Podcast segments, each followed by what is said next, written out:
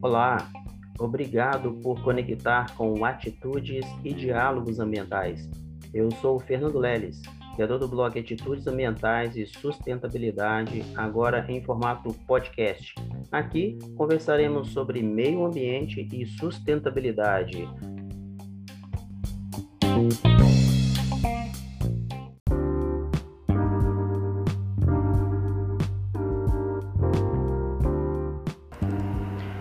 Olá, Roberto.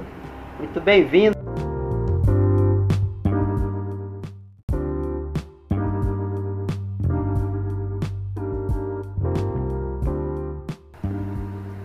Tudo bem, Fernando? Muito boa noite a você, aos ouvintes. Me, sinta, me sinto muito privilegiado de estar participando desse podcast que cada vez mais tem um alcance do Brasil aos nossos colegas e interessados profissionais da área de meio ambiente. Nossa, nós aqui do Atitudes e Diálogos Ambientais estamos muito felizes, né, por você, um profissional tão gabaritado, aceitar participar conosco aqui no podcast. Nós estamos aqui, nossos ouvintes, estamos diante de um, um especialista altamente qualificado em análise de risco. O Roberto é especialista em gestão de riscos, ISD, é, ao longo de mais de 35 anos, consolidou a sua experiência exercendo vários cargos até alcançar a vice-presidência em SD, QSMRS, Sustentabilidade Corporativa, para fundos de investimento na África e na Ásia, com forte atuação na área de petróleo e gás, energia, portos, mineração em mais de 15 países ao longo da América Latina, ou seja, América e Latina, Ásia Oriente Médio, tem PhD, pós-doctor, MBA em Harvard, PhD. Ou seja, nós estamos diante de um grande profissional e nós aqui do Atitude, a gente se sente muito honrado dessa de uma pessoa tão qualificada estar tá aqui para falar para você, você ouvinte do podcast, você está você tá agora com a excelente oportunidade de ouvir um profissional tão qualificado. Roberto, a gente começa com uma perguntinha um pouco básica aí. Conte um pouco sobre o seu histórico profissional, seus desafios, como você tem visto a questão aí do SD no cenário atual? As empresas, elas realmente estão preocupadas com a gestão de risco, Roberto? Bem, mais uma vez, boa noite. Agradecendo aos ouvintes aí a presença de todos. Voltando a um tempo, algumas décadas passadas. Quando eu iniciei na faculdade, eu não estudei no Brasil, eu estudei fora. Meu pai, sou filho de militar, meu pai foi transferido para os Estados Unidos, passou uma temporada lá e ele regressou. Quando eu comecei a frequentar a faculdade, eu realmente eu não sabia muito para onde eu queria ir. Acho que como todos nós profissionais, né? Uh, me formei em biologia marinha, me formei em engenharia química, Estados Unidos isso é possível. Eu estudava de manhã, de tarde, de noite, não tinha muito o que fazer, não tinha dinheiro, lascado né? Só trabalhava, tinha minhas bolsas de estudo e dava. E por que biologia marinha e por que engenharia química? Primeiro que eu tinha uma noção que eu queria estar envolvido na questão ambiental. Eu mesmo na época de colégio eu já tinha uma noção que a questão ambiental me chamava. Por que engenharia química? Porque realmente eu tinha interesse nos porquês das coisas, por que, elas são feitas. Muita, naquela época, estamos falando de 1974, 75, 76, uh, tudo era voltado para engenharia. Nós estamos falando de uma época que a gente, por exemplo, engenharia ambiental. Aliás, é uma profissão muito recente, né? uma profissão muito nova né? no mercado de trabalho. Uh, e com isso, com o desenvolver do tempo, eu realmente ouvi que eu tinha uma paixão e um amor pelas duas, ao mesmo tempo apareceu a questão de riscos. Eu fui apresentado por causa da engenharia química e eu tive um professor de zoologia, Dr. O. Ele me falou: Olha, Roberto, o futuro do meio ambiente está na questão da problemática da sustentabilidade do planeta. Então, os riscos vão ser muito procurados. E, ao mesmo tempo, eu escutei falar a palavra riscos engenharia química, porque a década que eu comecei a estudar é uma conhecida como a década dos grandes acidentes socioambientais. Teve o Bhopal, muito antes Minamata. E tudo isso foi formando assim uma espécie de paixão na qual eu abracei e fui me especializando, tanto na graduação, formei como repetindo aqui em Biologia Marinha e Engenharia Química. Okay. Meu mestrado, meu doutorado, meu pós-doutorado foi na área de gestão de riscos de grandes impactos socioambientais. Durante a faculdade, em conversa com meus orientadores, começaram a surgir esses grandes acidentes de impacto socioambiental, que até então estavam resumidos a só o acidente de uma fábrica, só um acidente. Começaram a se falar em acidentes ambientais. Logo depois veio o que? O evento da ONU, veio a primeira vez alguém falando de sustentabilidade, e eu tive o privilégio de acompanhar o berço dessas novidades no início fechada no ambiente só de ambientalistas, mas que entrou no mundo corporativo muito forte. E desde então eu venho seguindo essa carreira. Nossa. E o ESG, gente, ele vem corroborar com isso tudo no seguinte, até porque antes, praticamente 10 anos passados, eu fui convidado a ser vice-presidente dos fundos de investimentos com viés ESG e eu não sabia o que era ESG. A minha carreira nas últimas décadas tinha sido voltadas para a questão ambiental e a questão de segurança do processo. Tudo a ver. Porque se a segurança do processo falha, pode causar um grande acidente socioambiental. Com certeza. E o ISG, na época, eu vim com uma mentalidade ambiental, segurança do trabalho, segurança de processos. E eu vi que a, o processo do ISG é realmente voltado à questão dos riscos que impactam o negócio. E isso me deu uma base muito grande para me aprofundar na questão da gestão de riscos, impactos socioambientais voltado para as operações. Ok. Nossa, é, tem tudo a ver. Você com a carreira internacional já há um bom tempo já falando de ESG e no, nosso bate-papo aqui, né, é sobre os riscos ESG e também como uma das técnicas, né, que eu como estudante, inclusive eu abro uma aspas para dizer, eu sou estudante de um curso que o Roberto ministra aí, né? E, da, fui apresentado a técnica Boltai e nossos colegas aí do, do Atitudes, do, do, aqui até do YouTube também, podem estar perguntando, né? Que técnica é essa do Boltai de análise de riscos? Interessante isso, Fernando, e até me admira, mas você não é o único profissional que demonstra curiosidade. Pessoal, vamos lembrar? A ISO 31010, tá? Baseada na ISO 31000, que é gestão de riscos, harmoniza como identificar os riscos. A ISO 31010 ela fala de 42 metodologias de análise de riscos. Provavelmente você que está me assustando, assistindo, perdão, fez uma análise preliminar de risco de algum projeto de segurança, fez uma laia, aspectos impactos, né?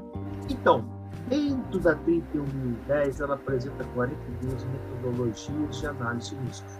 E dentre elas, o Boltai.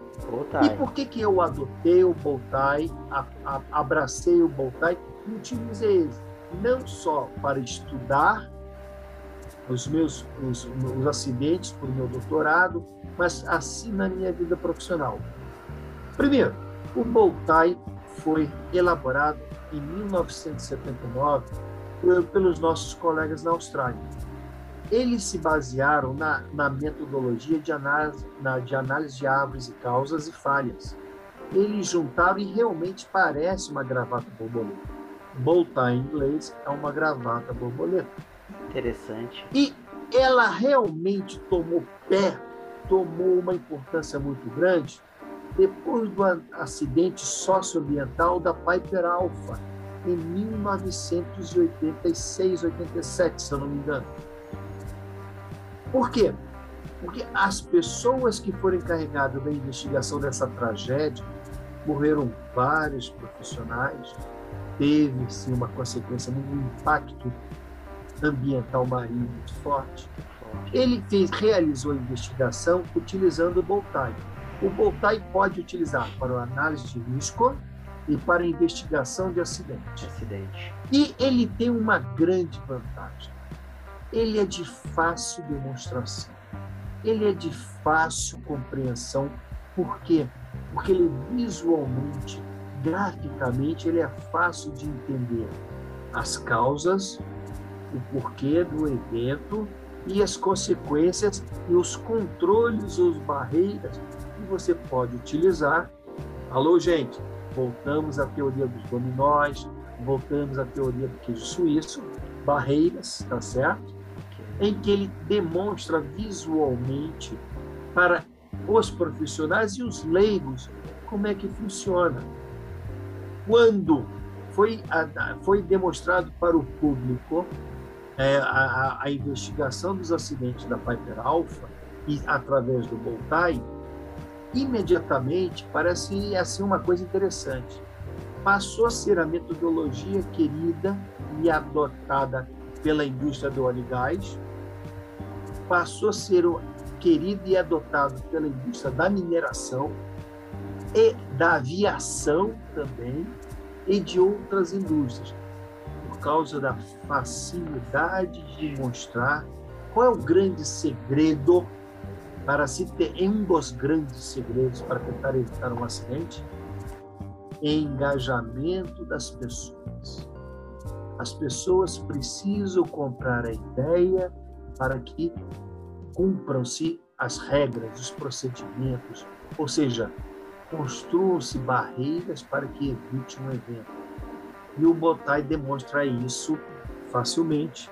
Fernando é um aluno exemplar do nosso curso ele mesmo já pode confirmar com vocês e verificar o que eu estou falando.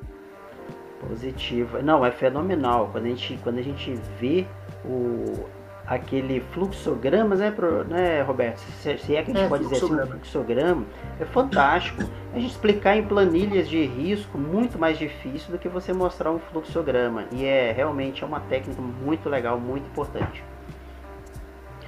Roberto, e o SD está sendo muito falado hoje em dia, muitas empresas aí promovendo treinamentos. É, é impossível que as empresas hoje não entrem nessa análise de riscos, né? Porque os investidores querem isso. No seu ponto de vista, as empresas estão mais preocupadas, não só pelo modismo, né? Assim, pela palavra em si, mas as empresas estão realmente mais do que você conhece, né? Nessa questão da sustentabilidade, a melhoria na sua gestão de risco, frente às exigências dos investidores, você que é especialista aí, né? Tem sido mais procurado consultorias? Eu estou fazendo essa pergunta, mas eu já sei um pouco. Isso. Na realidade, não é moda. Na realidade, ISG é uma coisa antiga. Vai se fazer 15 anos, já passando de 15 anos, desde a primeira vez que ela foi comentada, elaborada e o motivo pela qual foi criada. Ok. Perfeito? Ah, outro ponto importante é o seguinte: quem decidiu que as empresas têm que olhar para os riscos socioambientais do ISG junto com a governança é o mercado financeiro. Mercado. Então não é moda, não, gente. Entendi. É o mercado, é a mão invisível do mercado. O desejo do investidor, do banco, das seguradoras, em ter certeza que certos eventos estão sendo monitorados, certos eventos têm barreiras para que sejam evitadas, certos eventos sejam planejados que, se acontecer, o risco é inerente ao negócio. Todo negócio tem risco. Este risco, se acontecer como evento, ele seja gestionado, ou seja, tenha todo um plano de atendimento emergencial. Eu vou dar um exemplo para vocês. Um derrame de produto químico, um rompimento de barreira.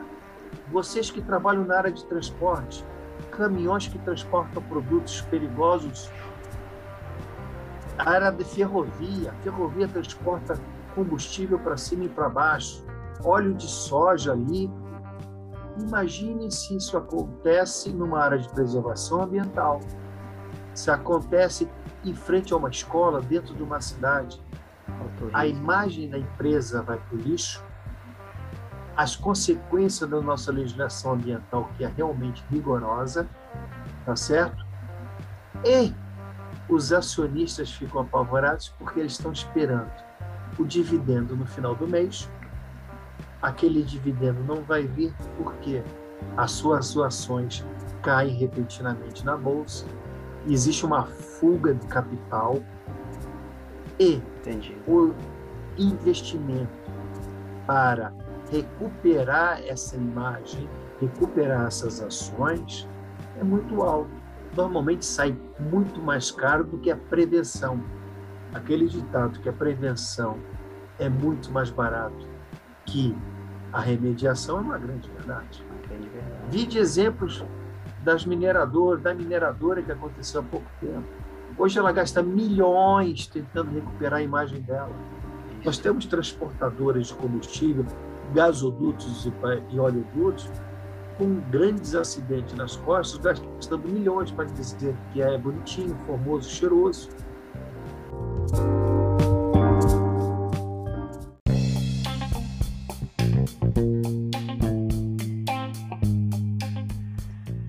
Este podcast tem o oferecimento de Roberto Roche e Associados. É formado por uma equipe multidisciplinar com expertise em diferentes áreas como gestão socioambiental, gestão de riscos socioambientais, auditorias, segurança do trabalho, PGR, diagnósticos socioambientais, PAI, PEI, PEBAN, licenciamento, equipe de campo, fiscalização de obras, sondagem de passivo ambiental, cartografia, topografia, monitoramento da fauna e flora, mediação de conflitos quilombolas e indígenas, contrate e tenha a sua satisfação do seu negócio.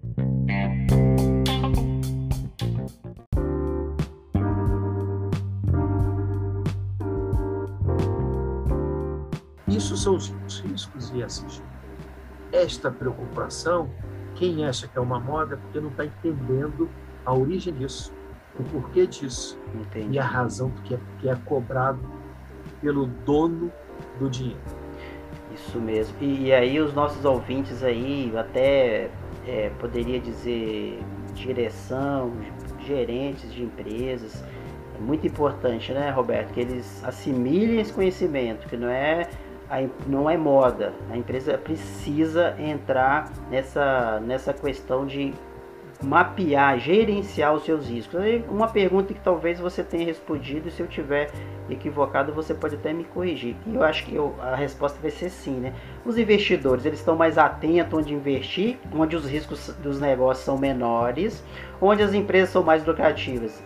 É, estão gerenciando melhor, ou onde as empresas estão gerenciando melhor os riscos, ou seja, auditorias, né? É aquela empresa por mais que não seja tão lucrativa, está gerenciando melhor os seus riscos e ali eu consigo investir dinheiro. Mais ou menos nesse, nessa linha de raciocínio? Exatamente isso. Não é que ele agora, isso já vem acontecendo, é... como expliquei, há 15 okay. anos ou um pouquinho mais, desde a origem do ESG, okay. tá certo?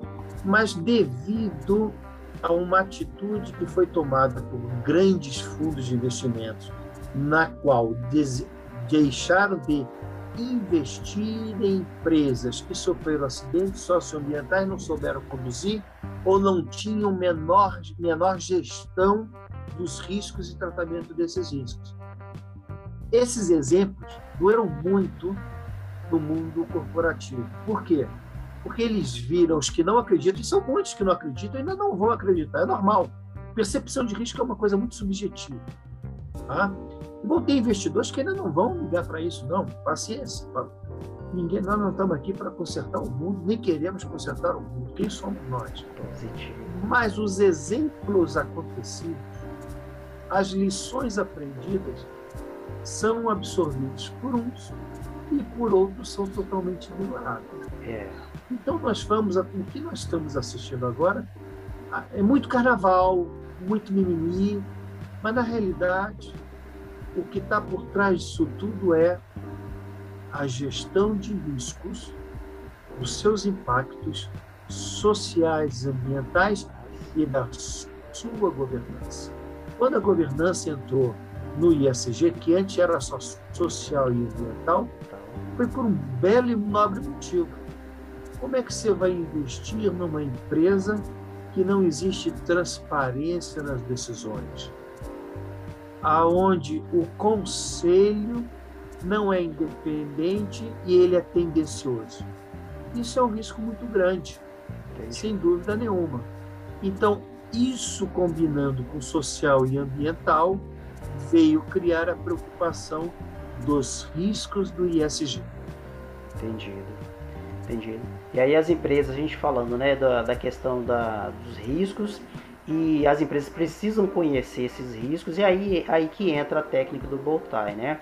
É, em que aspectos e riscos é, essa técnica Boltai, eu acho que a gente falou um pouquinho da facilidade de visualização, ela pode ajudar as empresas a rever seu controle, porque é possível, eu acredito que exista, empresas que não até talvez não conheçam a técnica, não se apliquem a uma técnica, né? estejam utilizando outras técnicas, e você já falou, existe muitas técnicas, mas essa do Boltai, aí eu como estudante, eu percebo isso e as empresas estão percebendo que essa técnica é muito importante, né? A técnica do Boltai para rever os seus controles. Exatamente. É. O, exatamente. O Boltai, ele, como você bem explicou, o fluxograma dele, ele é muito nítido, ele é muito claro. Ele faz buscar a compreensão do qual é a origem do evento as possibilidades de criar barreiras ou controles, se chamem da melhor maneira que vou enviar para vocês, okay. tanto na área da prevenção quanto na área da mitigação. E o bonito do Boltai também é você descrever as consequências do que se você não tomar as providências, se você não tiver barreiras firmes e fortes, confiáveis, as consequências quais são. A partir do momento que você vê as consequências do risco se ocorrer, e a partir do momento que você vê o que ameaça, quais são as causas, você entende a necessidade de criar barreiras, você estimula o engajamento e o pensamento de quem está participando nesta construção que é simples. É muito simples. Você é testemunha disso. Então, gente, o Boltai não é nada mais, nada menos do que mais uma metodologia de análise de risco com suas vantagens e desvantagens. Grande vantagem, um fluxograma absorvível para aqueles que não entendem de risco, um fluxograma para aqueles que querem entender quais são as consequências se não cumprir as barreiras ou as medidas protetivas. E desvantagem, dependendo da metodologia onde vai ser usado, algumas necessitam uma explicação melhor. Mas, de qualquer maneira, se quiser, ela pode ser transferida para o Boltai para visualizar toda a gestão de riscos e o processo como funciona. Perfeito. Eu acho que os nossos ouvintes talvez, né, e a gente também não tá, aqui não estamos aqui para mostrar a apresentação e dar aula, mas acho que deu para ver, né? Quando a gente fala de fluxograma, da facilidade de conhecer os riscos, conhecer as barreiras e o que eu posso fazer para mitigar, é muito interessante. Roberto, como profissional de riscos socioambientais, que a gente até sabe, né, são poucos no mercado, pode ter acesso a essa técnica do Boltar. E o mercado? Ele está à procura desse profissional? cada vez mais aumenta a demanda por esse profissional com uma visão ampliada do que são os riscos socioambientais ligados à materialidade do seu segmento operacional e que conheçam a gestão de riscos com profundidade e o tratamento desses riscos. Porque não basta só identificar. Você tem que ter uma gestão de monitoramento, de criação de procedimentos, Resumindo, como diz a ISO 31 mil, de tratar os riscos. Infelizmente, o mercado não temos muito desses profissionais. Encontramos excelentes profissionais, sim, para engenharia de segurança, técnico de segurança, para realizar uma análise preliminar de risco de tarefa. Encontramos excelentes profissionais da área ambiental para elaborar uma laia, uma, aspectos impactos, mas com uma visão global da operação em si, é isso que eu insisto. O mercado ainda está em falta e é cada vez mais vai aumentar a procura. Por quê? Porque o dono do dinheiro, o investidor, ele está querendo aplicar o seu investimento em empresas que tenham na mão a gestão desses socioambientais. Perfeito. Então eu como um profissional do mercado e aqui, né, à frente do podcast, eu também dou a dica para vocês, ó, vale a pena fazer um curso, entender melhor, porque quando você faz o curso, você tem uma visão muito mais ampliada. Eu no meu dia a dia de trabalho, trabalho com o meio ambiente, eu já chego uma visão lá na frente e, e é muito importante. Agora, Roberto, para a gente finalizar o nosso podcast, que são um bate-papo rápido, né? É, quais as dicas você daria para um profissional ouvinte aqui do podcast e também do YouTube, né? Está entrando no mercado de trabalho, pensando aí na relação de sustentabilidade, importância do conhecimento em SG, mesmo que não seja da área ambiental, né? É, e gestão de risco. Para fechamento aqui, um conselho que você daria para o nosso ouvinte? Não, eu não, eu não gosto muito de dar conselho, não, porque conselho, a responsabilidade não. é grande. Tá né? bom. É, é, eu gosto de dar sugestões. Profissional que está nos assistindo hoje, seja da área de qualidade, de segurança, saúde ocupacional, meio ambiente e responsabilidade social. A velocidade das decisões corporativas é muito grande. Até então, a nossa área era apenas um suporte. Ela agora passa a ser tão importante quanto a gestão financeira de uma empresa. Olha que fase maravilhosa e era que nós estamos entrando. Para acompanhar isso, qualifique-se. Para acompanhar isso, estude, tenha compreensão de como uma empresa funciona e quais são os riscos que estão ligados a ela, que podem impactar na paralisação, multas e atingir a marca dela de uma tal maneira que ela não se recupere nunca mais. Pense nisso.